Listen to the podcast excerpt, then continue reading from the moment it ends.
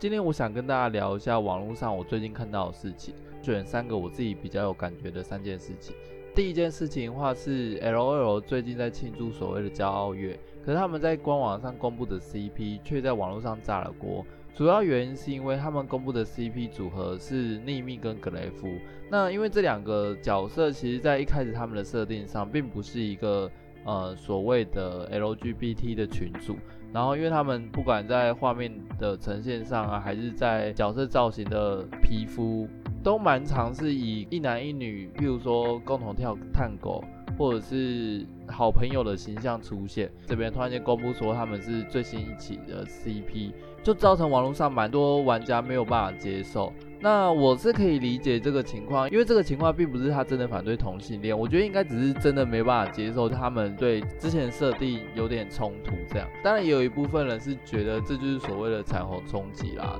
彩虹冲击是我自己发明的词汇，对于本身不是太关注这方面议题的人，他们看到什么东西都会觉得哇，彩虹到处泛滥这样，就是我形容他们看到到处都是彩虹这种。心情的不舒服叫做彩虹冲击，但是其实网络上并没有这样的用语，因为我找不到更适合的用字遣词。可能原本没有这么的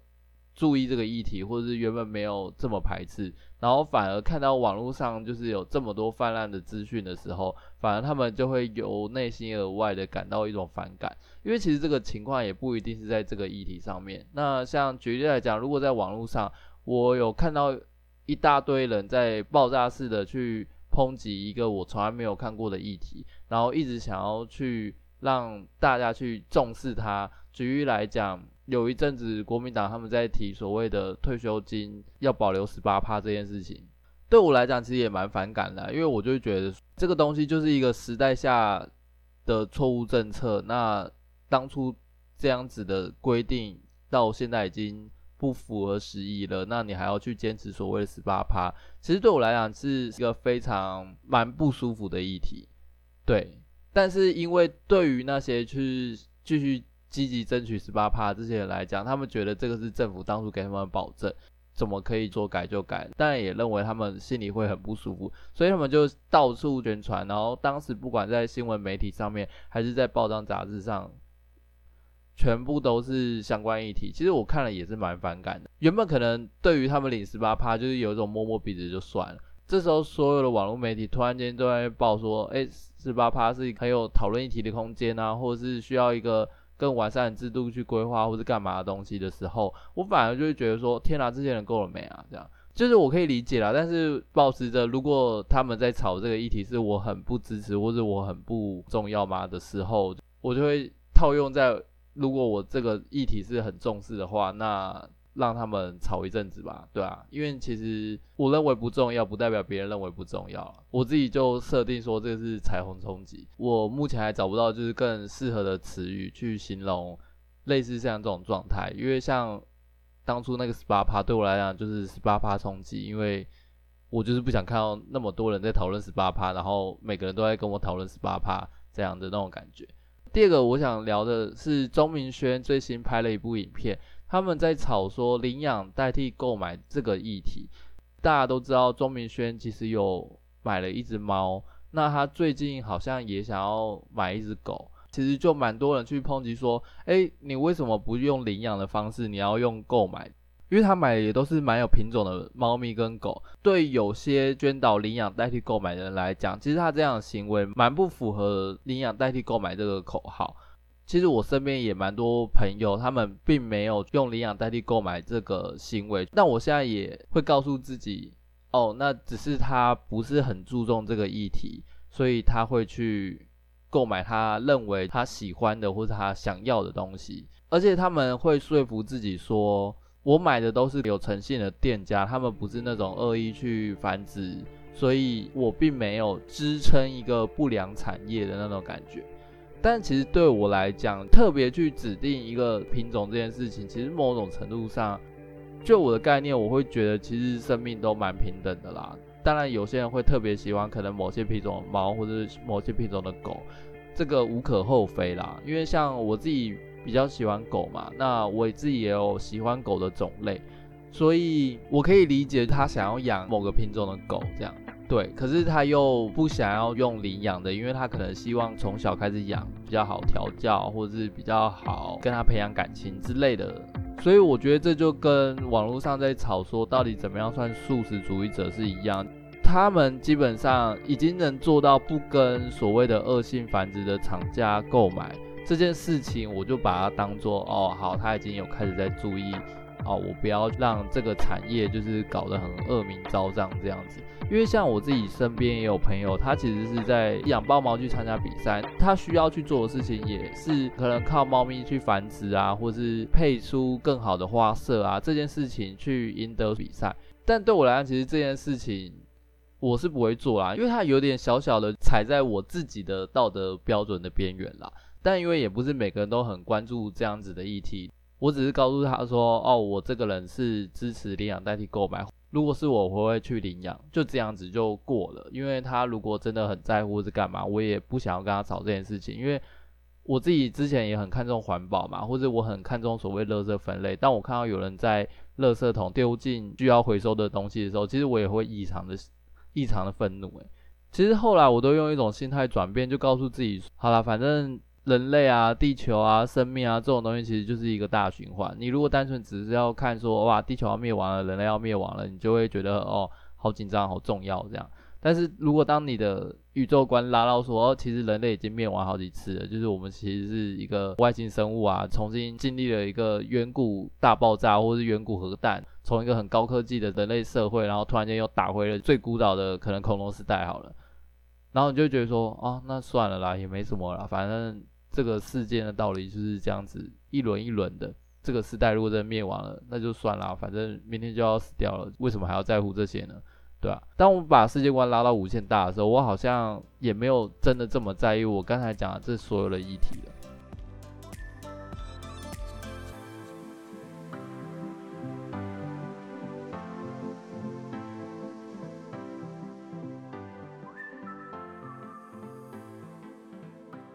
其实我最近蛮多朋友在转传理科跟博尔的访问，那这也是我其实最主要想要讲的话题，因为我觉得它里面有蛮多东西可以探讨的。我稍微讲一下，我看完那部片有几个感想想要讲。第一个的话是博恩跟理科，其实对我来讲算是两个蛮极端的价值观对话。很明显，理科太太她是属于一个认为情绪其实非常重要的一个人，那博恩是认为情绪其实没有这么重要，认为处理事情比较重要。那我觉得其实这两件事情我都经历过，因为我自己本身就是一个情绪很多的人，所以对我来讲，我觉得处理情绪好像蛮重要的。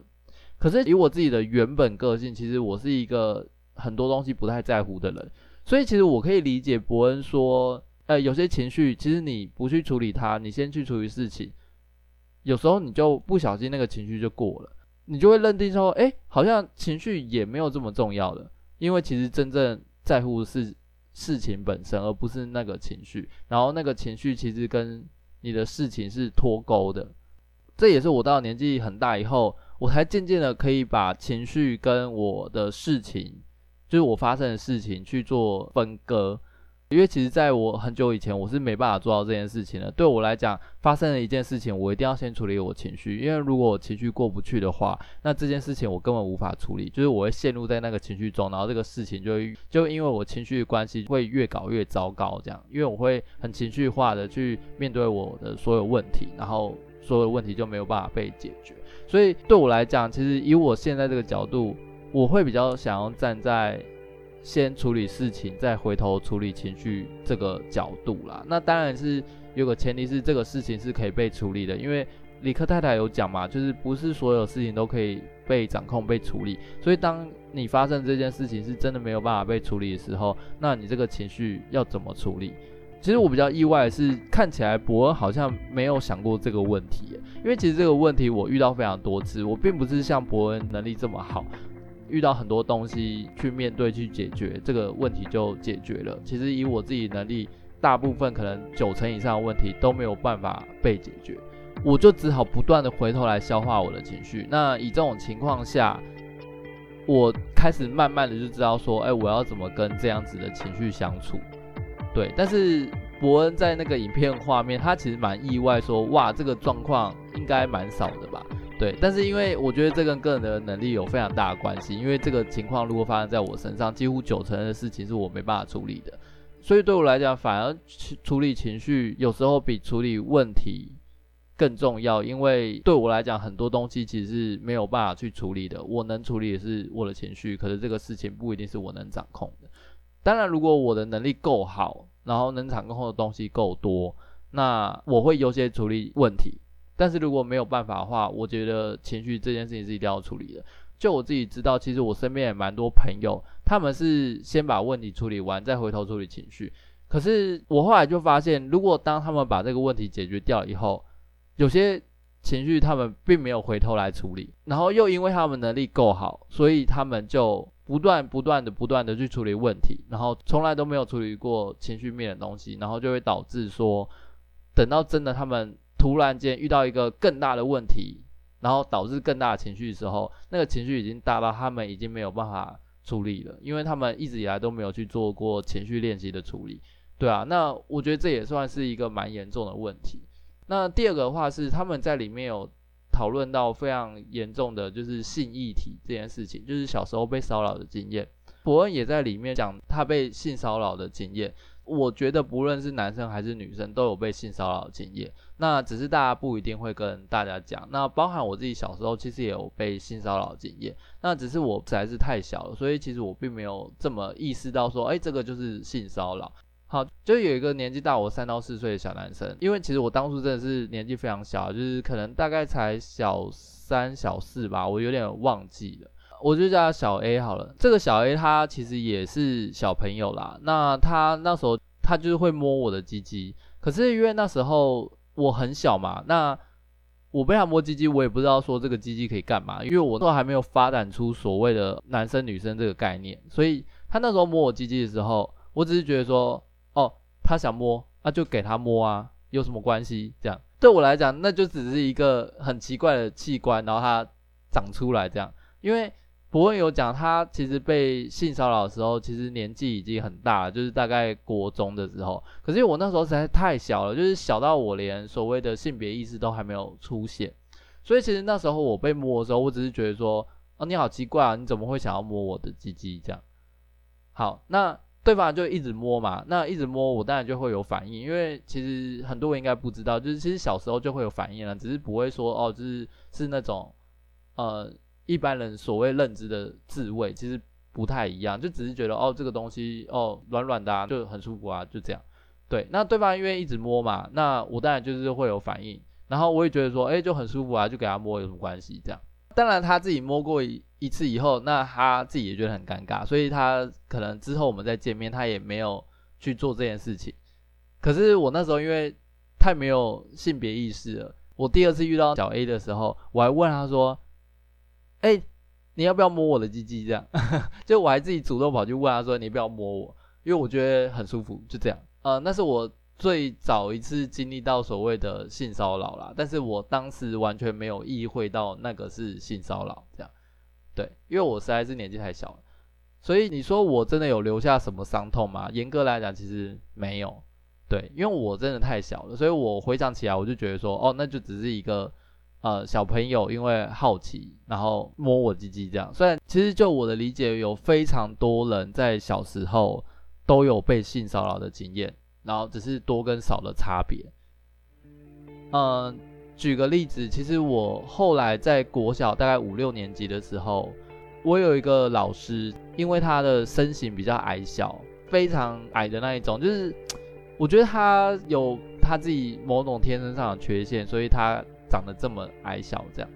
那因为他是我们的美术老师，所以其实我们班在上美术课的时候，他很常会把班级的学生放着，然后就说啊，我们今天就是画这个静物，然后因为我们的美术课大概都是两个小时到三个小时，然后他就拉着那个那个女同学跑去他房间，这样。这件事情其实非常的扯，因为等于是老师性侵同学啦。我说实在，那不管他们到底是有没有真的性侵或是干嘛，但是一个老师把一个女同学拉进他房间，本身这件事情就非常不合理。但是因为我们那时候年纪也都很小嘛，就大概小五、小六那个那个年代，所以其实我们这些小朋友跑去跟可能不管是其他学校的老师，或者是跟学校校长去主任啊反映，其实他们是不会处理的，因为他们就会用两个理由，第一个是说哦。不知道就不要乱讲话。那第二个原因，因为毕竟是他们自己的同事，他们也不想要把事情搞大，所以他们其实是有点像睁一只眼闭一只眼。他们真的都知道这件事情，他们只是不想去处理，因为对他们来讲很麻烦。那我也不知道这个老师他背后有多大的势力，但是就我知道，我们当时导师跟可能教官还有主任，其实他们是不处理的。那我相信，其实很多同学也都知道这个状况，他们也不会特别的去说哦，要闹到有可能。家长啊，有议员啊来报这样子，因为其实我当初我记得我有回家跟我的爸妈讲过，说，哎，我们有个老师好奇怪，他都拉女同学去他房间这样，但我爸妈也只是觉得说，啊，一定是我乱说话或是干嘛，但是其实没有，就是他就真的会拉着那个女同学进他的房间呐，就是对我来讲，连老师都会性骚扰同学了，这个情况我觉得实在是太频繁了，所以我觉得每个人多多少少一定有。性骚扰经验，那只是每个人怎么去从这样子的经验中走出来。因为我自己当初因为太小了，所以我一点受伤的感觉都没有。很多人其实会在有性别意识跟自我认同的情况下，才遇到这个问题的时候，其实他们会非常的错愕跟挫折，然后就会衍生像有点像博这种状态，就是觉得说，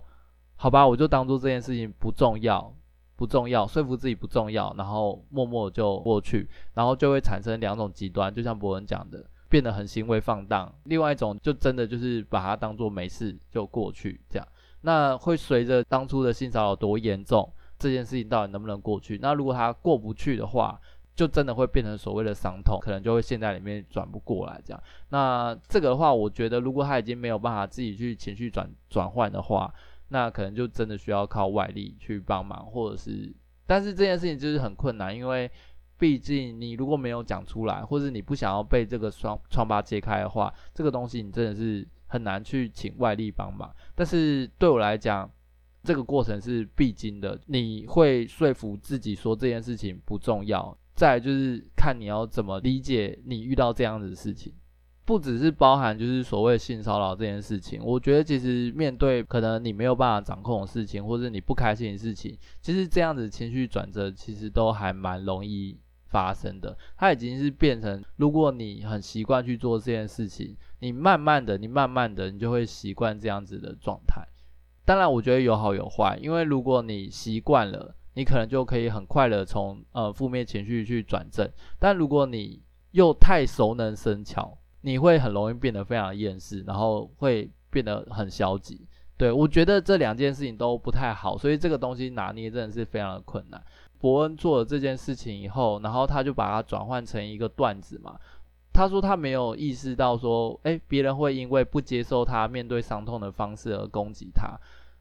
这件事情是超出他的掌控之外的。别人用这样子的方式攻击他，就是代表说攻击他那个人，他还在这样子伤痛中。然后他解决这个伤痛的方式，就是可能用留言或是攻击伯恩的方式，因为他自己已经没有其他能力去解决这样子伤痛了。我自己看到这样子是觉得蛮感慨的啦，因为很明显的他会认为说这个还是他的伤痛，就代表说他根本就没有走出来。然后他这样子去攻击伯恩，可是却没有意识到说其实是他自己没有走出来，而不是伯恩这样行为不行。因为我自己本身是蛮喜欢伯恩的啦。对，所以其实你要说我是脑粉嘛，我自己虽然不认为啦，但是听到这样的评论可能会觉得我是，但是就我觉得不是。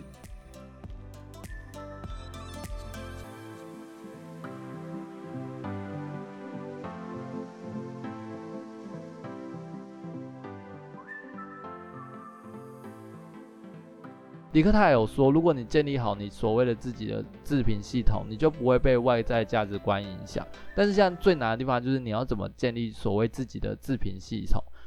因为我觉得每个人的阶段都不太一样，所以每个人的那个标准也会不一样。就像我当时真的年纪很小很小的时候，因为我被霸凌嘛，那我妈给我建议是问霸凌我的同学说：“诶，为什么要欺负我？是不是很想要跟我交朋友？你可以用。”可能更舒服的方式，可是因为我当初就无法建立出这样子的自评系统、跟标准、跟行为模式，所以我根本不会把这个标准建立在那个位置。我会用我自己的方式去建立一套属于我自己可以用的自评系统。对啊，那这个东西，如果你没有能力自己去建立出来，然后你凡事都希望别人给你意见，或者你凡事都很在乎别人。怎么看你这件事情的话，你这个咨评系统，我会建议找一个对你有一定程度了解，然后你又很向往他可能这个人的处事态度的话，就是你可以认真去跟他讨论说，诶，你遇到哪些状况，你会有什么样的想法，然后怎么样的行为，怎么样去评断这样子的想法跟行为会比较好。对，但是这个东西其实需要有一定程度了解跟一度程程度的亲密程度，才有办法就是靠。旁边的人去指引你要怎么建立自评系统，因为以我现在这个状况，我是已经有能力去自己搭建自己的自评系统，而且我用的还蛮得心应手的。对，那所有事情都是有舍有得嘛，你不可能有一个行为模式跟反应是可以处理万物间所有的事情。建立自评系统这种东西，其实也蛮吃自己的价值观，因为有些东西你就是得放掉，有些东西你就是得坚持。但如果你找的是所谓的心理医生，或是一些跟你生活程度很遥远的人，他们给你的建议不一定是你真的需要的，对啊，有时候你可能呃不一定做得到这样。最后博恩有说，他觉得任何事情只要变强就好了。这件事情我其实感触也蛮深的，因为我有发现说有这样子的精神回路，但是我就是无法变强，因为。可能我的能力就是没有像他这么聪明。伯恩有说他是一个对他自己非常严格的人，只要他没有办法在六点起床，他就会赏自己一巴掌。其实这个行为我以前也会，并不是我会要求自己六点起床，而是对于我认为很重要，或是我觉得我应该要做到的事情没有做到的时候，其实我会揍自己。伯恩是赏自己一巴掌嘛，那我是用拳头打我自己的头。因为小时候就是可能考试考不好，或是错了一个可能我昨天才读到的东西，然后或者是可能今天老师叫我们背某个诗词，但是我可能背了一个小时，就最后我一句话都写不出来，因为我以前有蛮严重的可能阅读障碍嘛，所以其实这种情况是蛮容易发生的，就是我明明花一个小时背哦，但是结果白纸一下来，我真的一个字都写不出来。然后对于老师来讲，会觉得说你一个字都写不出来，就是你都没有背啊。你如果真的有背的话，你真的花了一个小时背的话，你怎么可能一个字都写不出来？但我就真的一个字都写不出来，对。然后呢，于是我就会揍自己，就是我会很气自己说，哎，为什么你都花了一个小时，然后就是一个字都写不出来，这样，所以我就会揍自己，而且我的揍也是。完全没有在客气的那种揍，我就蛮常把自己揍到脑震荡。这件事情可能别人会觉得很匪夷所思，就是我会把自己揍到就，就、欸、哎，然后就觉得哎、怎么头这么晕？就是我把自己揍到脑震荡。而且这个行为其实一直到我大学都没有改变，但是因为就这样一路揍下来，我就发现了一件事情，我快把自己揍成智障。揍自己这件事情并没有解决我的问题，因为我不像伯恩这么聪明嘛，他会去分析就是所有事情到底怎么发生的，然后他会有很好的方法去处理所有的问题。但是因为我就没有，我就很常就是真的把自己揍成白痴，然后事情还没有处理好。我就认知到说不行，我再这样做下去，我可能连正常的生活自理能力都会有问题，因为我就会真的把自己揍成智障这样。对，所以我后来就改掉这个方式，因为我觉得要求自己好像不用用揍的，就是对对对，就总之我觉得这也是一个蛮痛苦的过程啦。但因为我后来看到蛮多身边蛮优秀的那些人去处理事情的方法以后，我就意识到说，其实我真的不能用这个方式再把自己揍成智障了。对，就是我要去向这些厉害人去学习，怎么样去面对这个问题，而不是每次遇到这些问题就把自己揍一遍这样。其实我觉得这跟小时候教育还是有一定的关系啦，因为其实小时候的家长看到小朋友没有把事情做好，他也不会去解释，他也不会去跟你讲说，哎，你应该要怎么去处理这个问题，或者你应该要怎么去看待这个事情的发生，通常就直接揍。也不会跟你讲。我甚至很多时候都被揍得莫名其妙。所以其实久了以后，即便家长或者即便师长不在自己的身边，当遇到挫折跟遇到困难的时候，我也是先把自己揍一遍，然后我我自己也被揍得莫名其妙，就是自己揍自己，然后还揍得莫名其妙。然后还是不会处理那个问题，因为其实一直以来都没有人教我怎么去处理问题。他们只告诉我说，你只要没有做对，你就会被揍。只要揍了，好像就没事了。对，就是这件这件事情蛮奇怪的。但是其实我会自己知道说，其实事情根本就没有解决。好，那这是我觉得蛮特别的心境转折啦。因为其实也不是每个人都会有这样子的行为，但是我是一个。很常把自己做成智障，然后才发现说，干，我真的变成智障了这样。嗯，最后他们讨论到是说，假装没有挫折，假装没有情绪，是不是事情就过了？这件事情当然就是很吃个人特质嘛。如果你本身是一个很乐观、很容易就让这个情绪就过去的人，你当然可以这样做。可是我也不认为说，你如果能这样过，你就真的就让它过去。其实有时候，如果你真的有一段时间，或是你可以静下心来去想一下那个感觉，回头来咀嚼那份的感觉，就是那份的不舒服。其实我觉得还是有帮助的，因为你不是真的每一次的情绪都可以这样子过去。所以我觉得这件事情其实蛮重要的，就是反刍自己情绪，因为不然等到真的很重大的情绪发生，可是你却无法过去的时候。就是崩溃的那个时候了。其中有段小故事是伯恩跑去问他爸爸说，对于以前小时候发生的某一件他很在乎的事情，他爸爸还还记不记得这件事情？然后他爸爸是说记得。这件事情我也做过，我有一件很在乎的事情，然后跑去问我妈还记不记得？然后我妈当然是不记得，而且我发现她的认知跟想法跟我当初的认知跟想法有落差，就是我认为的那个事实跟她。后来回想说，哎，好像有那个情况的那个状况，完全是一个有点像是完全是不同事情，对，那就是很明确，就是他真的没有这个印象，但是他有印象说，哎，好像有，确实有发生某件事情，只是他没有这么去记得当下的细节，这样，通常都是那个情绪或者那个问题已经处理完了，你才会去跟爸妈去讨论当初那个感觉嘛。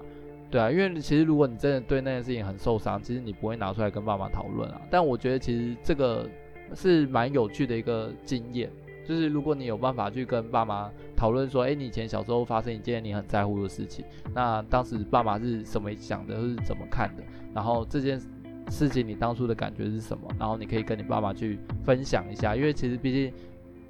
以前人在小时候可能没有这么好的组织能力或者语言能力去跟爸妈去形容当初的感觉，但是你后来其实如果可以去做这件事情，其实是会非常有帮助的啦。对于以后遇到可能类似情境，你的情绪就不会这么的爆炸，对，就是那种同样的挫折感，你就不会这么的强烈。好，那最后的话是我想要讲一下。我在大学其实有跟一个朋友吵架，然后这个朋友他的定位其实就是各方面都很优秀，尤其是同学们或是师长们去看这个同学，也觉得他各方面都很优秀的情况下，他有很多内心的可能黑暗面，或者是他为了那个优秀这两个字不择手段的情况。于是我就蛮常跟他吵这个状况，因为我会觉得你的蛮多行为是我看不过去的。那他。当然也觉得我无理取闹嘛，就是，因为他认为优秀是一个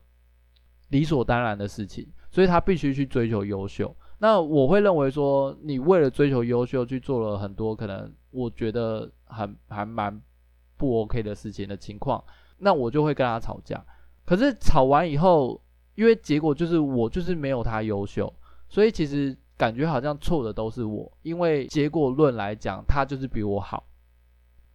可是我又很难去认同他的结果，就是我会觉得说，对你的结果是好的，可是你那个过程真的我觉得不 OK 这样。可是因为所有的人，就是譬如说所有同学或是所有师长，都认为说他的决定是对的，所以当初也会让我非常的挫折，因为我有一种哑巴吃黄连的感觉，就我很想跟一个人去说，哎，我觉得很委屈，或者我觉得他这样的行为是不对的。可是所有人都不知道我到底在纠结什么，就导致我自己最后这个心情跟挫折就是我自己要去吸收。但那时候我妈就是有提点我一句，她说这样子的人他们已经不能不优秀了，因为他一旦不优秀了，就会有人去攻击他，因为他为了优秀去做那些事情，一定不可能所有人都不知道，一定是也有人吃亏，所以他只好让自己更优秀，优秀到不会让他的敌人有机可乘。其实他们也蛮辛苦的，当然我当时的情绪是过不去的，可是以我现在回头来看这件事情，我大概就可以理解，他们已经不能不优秀了，而且他们为了要维持这样优秀，他们需要再更努力，我觉得是蛮辛苦的啊，我觉得是蛮辛苦的，对啊，嗯，那今天就是我看完就是伯恩和理科的专访，我的心得。我是觉得感触蛮多的啦，有时候去看这些网络上的访谈节目，其实跟自己的生活对应，有时候是觉得，诶，其实每个人都经历过，只是不一定每个人都可以拿出来讨论，是蛮有趣的。那今天这一集 Podcast 就到这边。